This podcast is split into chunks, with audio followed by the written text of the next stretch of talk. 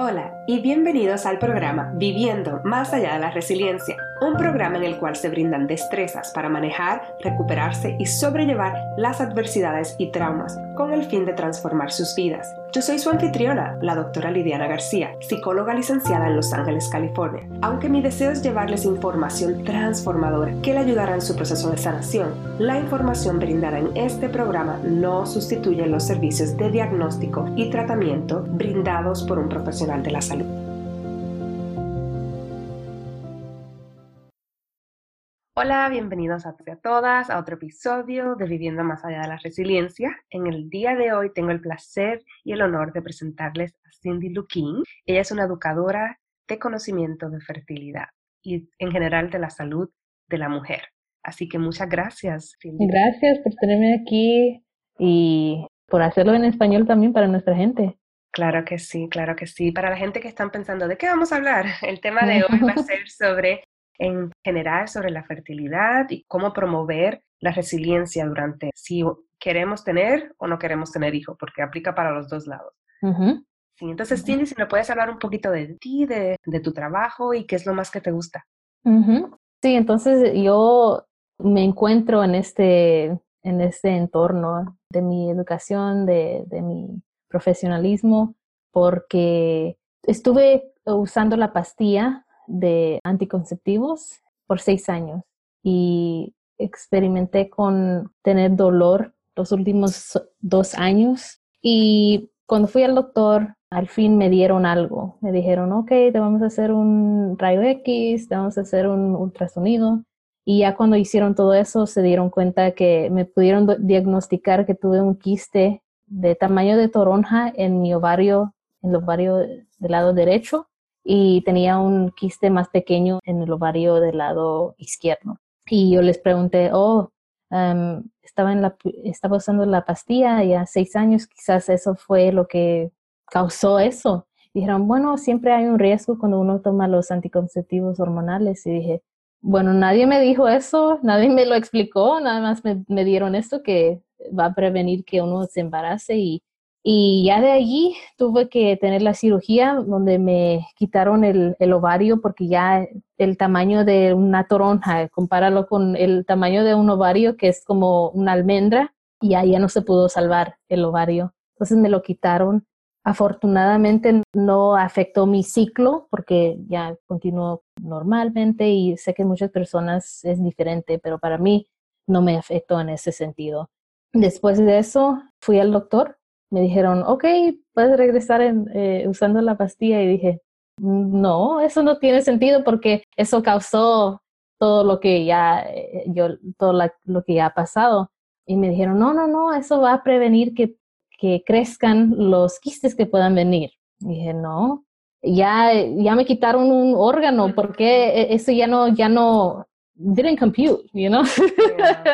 No hace nada de lógica. Ajá, y, y, después dijeron, ya, ya después de eso yo dije, ok, bueno, voy a tener que buscar otro, otro modo. Y ya de ahí empecé a buscar libros y iba a la biblioteca, tuve la conversación con mi esposo y dije, hey, ya no quiero tomar las pastillas y, en ese tiempo no queríamos tener hijos. Y dijimos, ok, vamos a tratar, vamos a ver. Y ya busqué la información sobre el conocimiento de la fertilidad y me liberó bastante porque dije, wow, ok, el cuerpo sí sabe lo que está haciendo, es nada más nosotros poner atención y educarnos en lo, corporal, lo que está pasando en nuestro cuerpo, en sentido a la fertilidad. Y, y ya y, empezamos a practicar y usar y es todo basado en la ciencia, no es el método ritmo que usaban nuestras abuelitas, eso ya es, esto ya es la ciencia del cuerpo, la biología. Y ya de ahí ya, ya me fasciné de la información y dije, wow, ok, si yo no supe esto, más personas de mi comunidad tampoco, especialmente en, la comunidad Latinx, que todavía es muy tabú hablar sobre la sexualidad, sobre la, fertilidad. Entonces dije, ok, voy a empezar a, hablar más sobre esto. Me voy a educar para enseñarle más a mi gente. Entonces, de ahí ya empecé a educarme y ya ya hago esto. Sí, muy importante esa parte de, empoderarnos. Y he escuchado, he escuchado porque mi disertación fue en el embarazo en la adolescencia mm. y luego hice talleres con padres, mayormente madres, en general de educación sexual básica, hasta de anatomía, y las personas no, no tenían el conocimiento. Lamentablemente muchas veces no tenemos ni el conocimiento, no nos inculcan a, no hacer nada sexual, ni mirarnos, ni tocarnos, y no sabemos. Sí, sí, especialmente para la mujer latina, que todavía muchos diferentes cosas como la religión, ah, cosas así que, que pienso muchas veces nos han dañado más que nos ha empoderado como uno quisiera. Porque es bueno tener la fe y todo eso, pero si uno no sabe lo que está pasando con el cuerpo, imagínate, hay diferentes ya casos de, de abuso sexual y cosas así. Digo, ay, yo pienso que educarnos en tener ese, en podernos en nuestros cuerpos es muy importante, empezando desde chiquito. Sí, así es, muy importante. Y en general, ¿cuáles son la mayoría de los problemas que las personas que buscan tus servicios tienen o están pasando? Muchos de ellos son mamás o ya son padres que ya no quieren tomar las pastillas anticonceptivas o ningún tipo de anticonceptivo hormonal, hormonal y se sienten frustrados porque quieren usar otro método más natural como el, el método de conocimiento de la fertilidad, que por cierto es efectivo el 99.3% cuando uno lo aprende con un instructor. Oh, wow. Es casi igual que un condón o una pastilla. O, una pastilla, ajá. ¿Sí? ¿Sí? y muchas personas piensan que no es porque eso ya se mezcla con el método ritmo o el método de usar el calendario y el problema con eso es que eso ya es un método antiguo, perdón, tener el, asumir que cada persona tiene 28 días en un ciclo y entonces asumimos otra vez que eh, ovulación pasa el día 14, pero no, eso ya no es eh, exactamente para cada persona. Entonces, eso ya es cuando uno se mete en problemas, dependiendo en cuál sea la meta de la fertilidad, si uno quiere prevenir o si uno ya quiere tratar de tener un hijo. Sí, y lo que escucho que están mencionando es que el primer paso es aprender a conocer nuestros propios cuerpos, aprender nuestros, nuestros síntomas de cómo se siente cuando estamos fértil, cuando no. Ajá, entonces eso ya es lo que yo les enseño a las personas.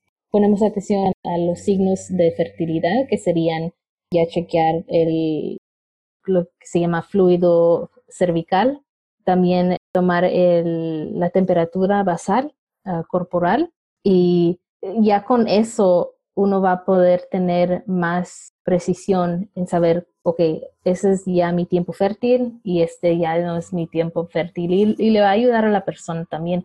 Y pienso que también ayuda en comunicarse uno con la pareja, en decir, ok, ¿cuál es la meta aquí? ¿Qué vamos a hacer juntos? Porque yo pienso que muchas veces, bueno, el ejemplo que yo vi creciendo es que eso ya fue la responsabilidad de la mujer. El papá nunca tuvo parte en eso.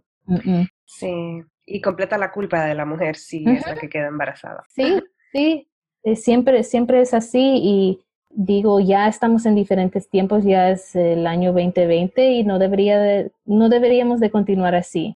Quizás en esos tiempos de nuestras abuelitas, bisabuelas, mamás, eso es como ellas sobrevivieron porque eran diferentes tiempos y ya hablando de sistemas económicos y todo eso, pero yo pienso que ahora nos podemos empoderarnos más con saber tener esta información y este pasar esta información a, a las generaciones que vienen.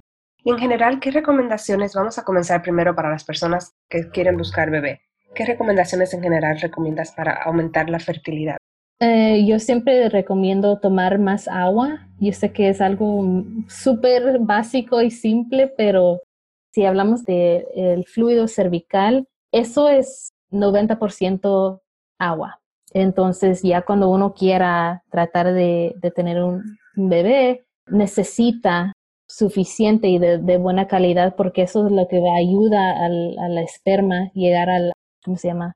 Al, al huevo, el egg óvulo.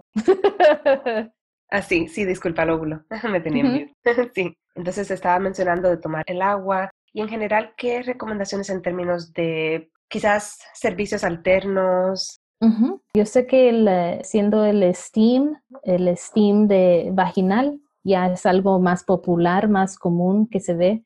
Eso ya es tradición ancestral, podemos decir que eso ayuda a, por ejemplo, si uno ha sufrido de trauma sexual, eso puede ayudar a sentirse más conectado a sí mismo en esa área, algo más relajado, porque pienso también que muchas veces las personas o las parejas, de lo que yo he observado y de lo que me han dicho, es que es muy estresante y pienso que también debería de ser algo que uno sienta placer en hacer. Y eso ya es otro tabú en nuestra cultura que, latina, que, ¿qué es sexo y placer? No, no, no, no deberíamos de hablar de eso.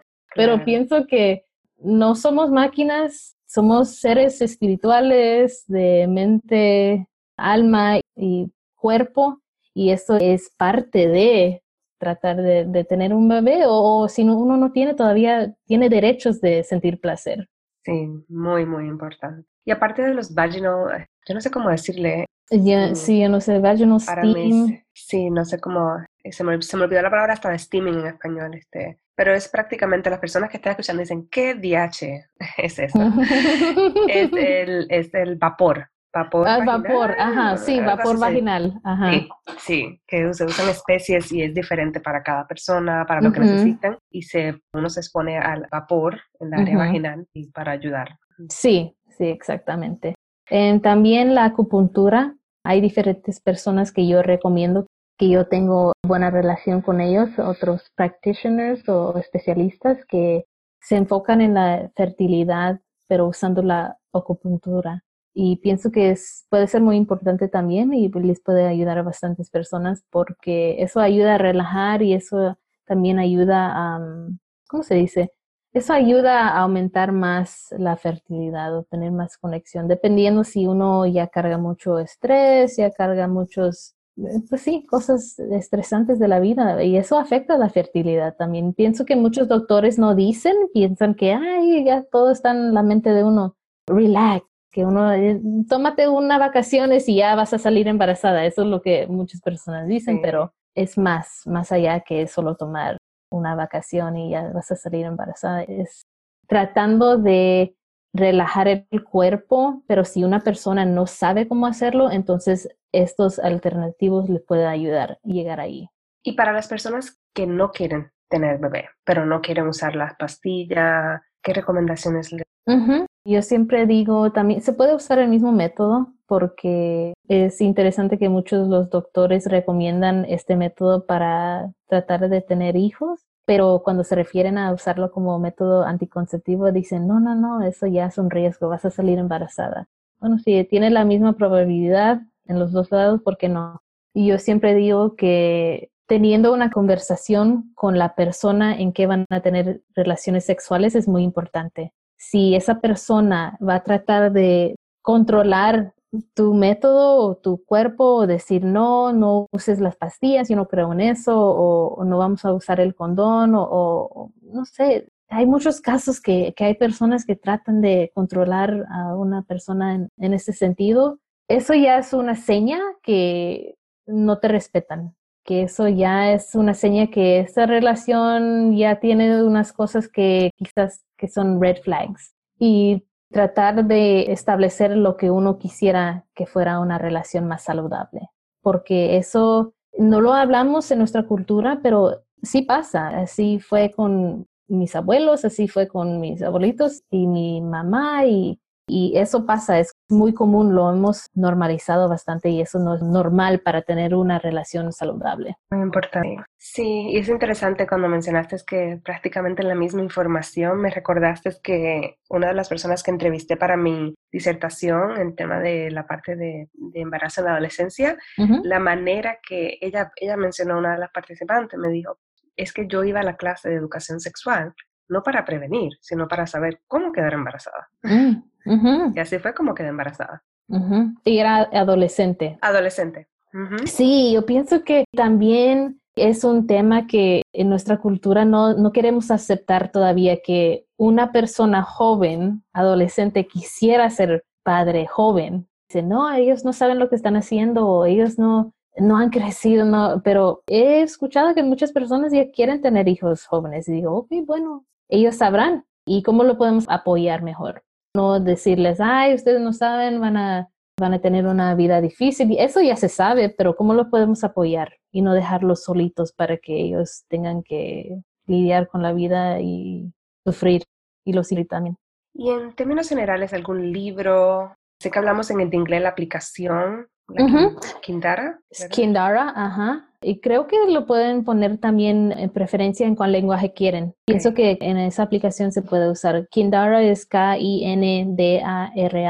Esta es una buena aplicación porque ahí pueden poner los síntomas, puede poner eh, la temperatura que se va a tomar todos los días y puede poner los síntomas que sienten con el fluido cervical también. Yo recomiendo eso porque muchas veces la gente piensa que las aplicaciones solo para cuando están menstruando es suficiente, pero eso causa muchos problemas porque una aplicación en cual solo te piden que pongas la información cuando tengas tu periodo y solo eso nada más es una calculación otra vez basada en pensar que la persona tiene el ciclo de 28 días y entonces ya están estimando que vas a ovular el día 14, pero sí, otra vez cualquier meta que sea parte de tu fertilidad, eso ya se mete uno muchos problemas. Sí. Y en la aplicación uno, cuando las personas estén escuchando la temperatura, no es necesariamente una temperatura con un termómetro en la boca. ¿Qué temperatura para? Sí, eh, se llama basal body temperature. En español creo que es temperatura corporal ah, basal. Creo que sí. Ajá. Entonces, eso ya requiere un termómetro eh, diferente que específicamente si uno va a la tienda, puede uno ir a Target y encontrar uno así um, barato, lo puede encontrar, creo que es 12 dólares. Si quieren empezar, se llama Basal Body Temperature Thermometer y buscar un termómetro así, específicamente para eso porque es diferente usar un termómetro, digamos, si para chequear si uno tiene temperatura um, o si está enfermo. Que no tomen el que tengan en la casa. Ajá, ajá. Porque se inserta en la vagina, ¿verdad? Se puede hacer eso.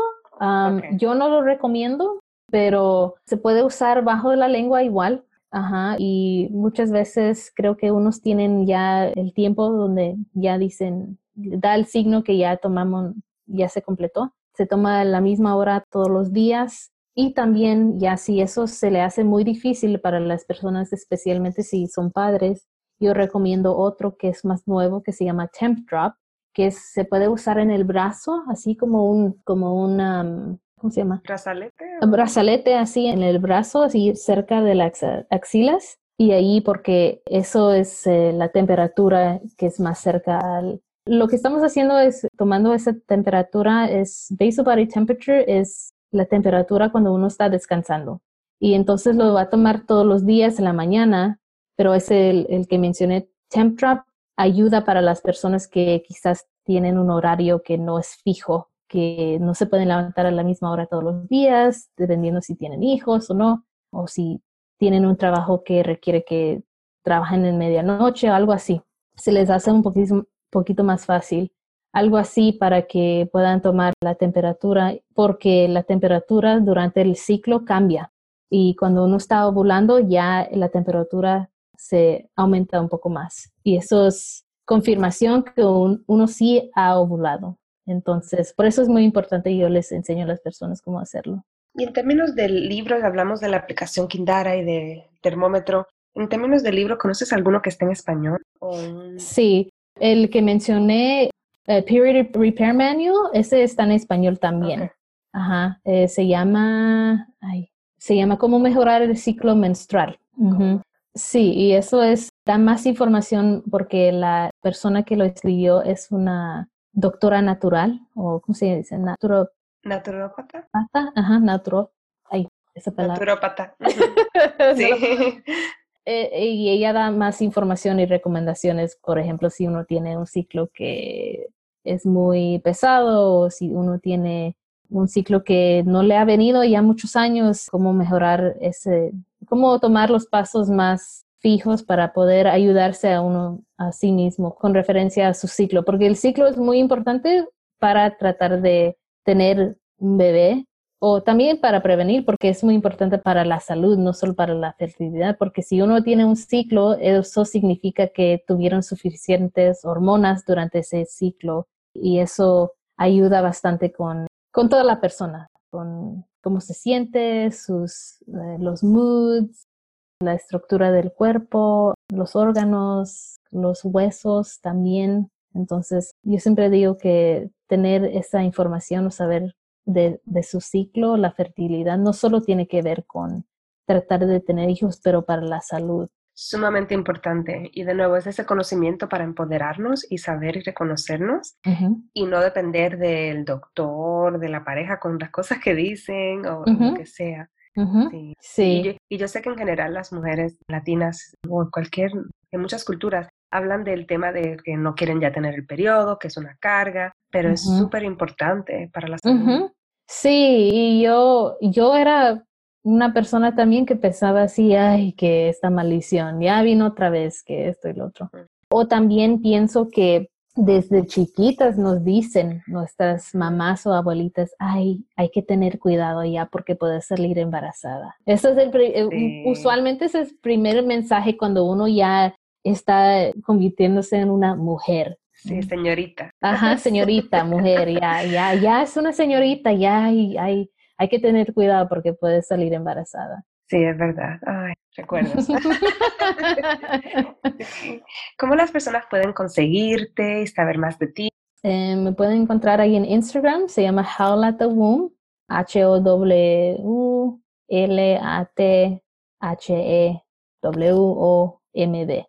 B grande. Ahí me pueden encontrar y ahí pueden ver mi uh, website también. Yo siempre recomiendo que se incluyan ahí en mi newsletter también, que lo mando cada semana con diferentes temas en el blog. También estoy trabajando en hacer más cursos en línea para las personas que no que, que quieren esta información, pero que se sienten ya que, que, no tienen otra alternativa y no saben dónde encontrar y se sienten destacados porque no saben en dónde, y como dijiste anteriormente, que una persona le está diciendo esto, el otro le dice lo otro, entonces yo quiero tratar de por lo menos tener algo donde ellos se sientan que hay recursos ahí que ellos pueden usar.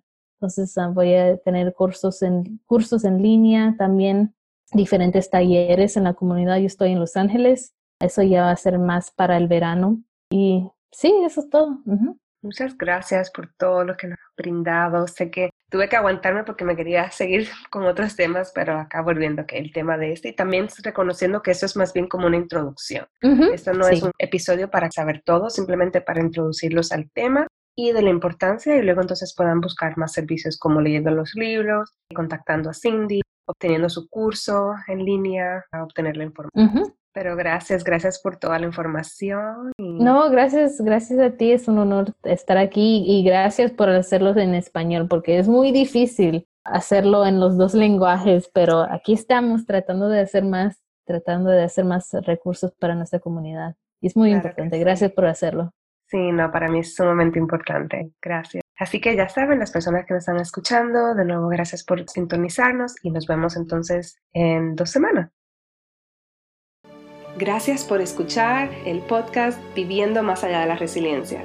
Qué bueno es saber que están por aquí y espero que continúen en esta travesía y nos vemos en el próximo episodio. Si te gustó mucho este episodio, por favor recuerda darle like, review it y que lo compartas con tus amistades y familiares. Hasta la próxima.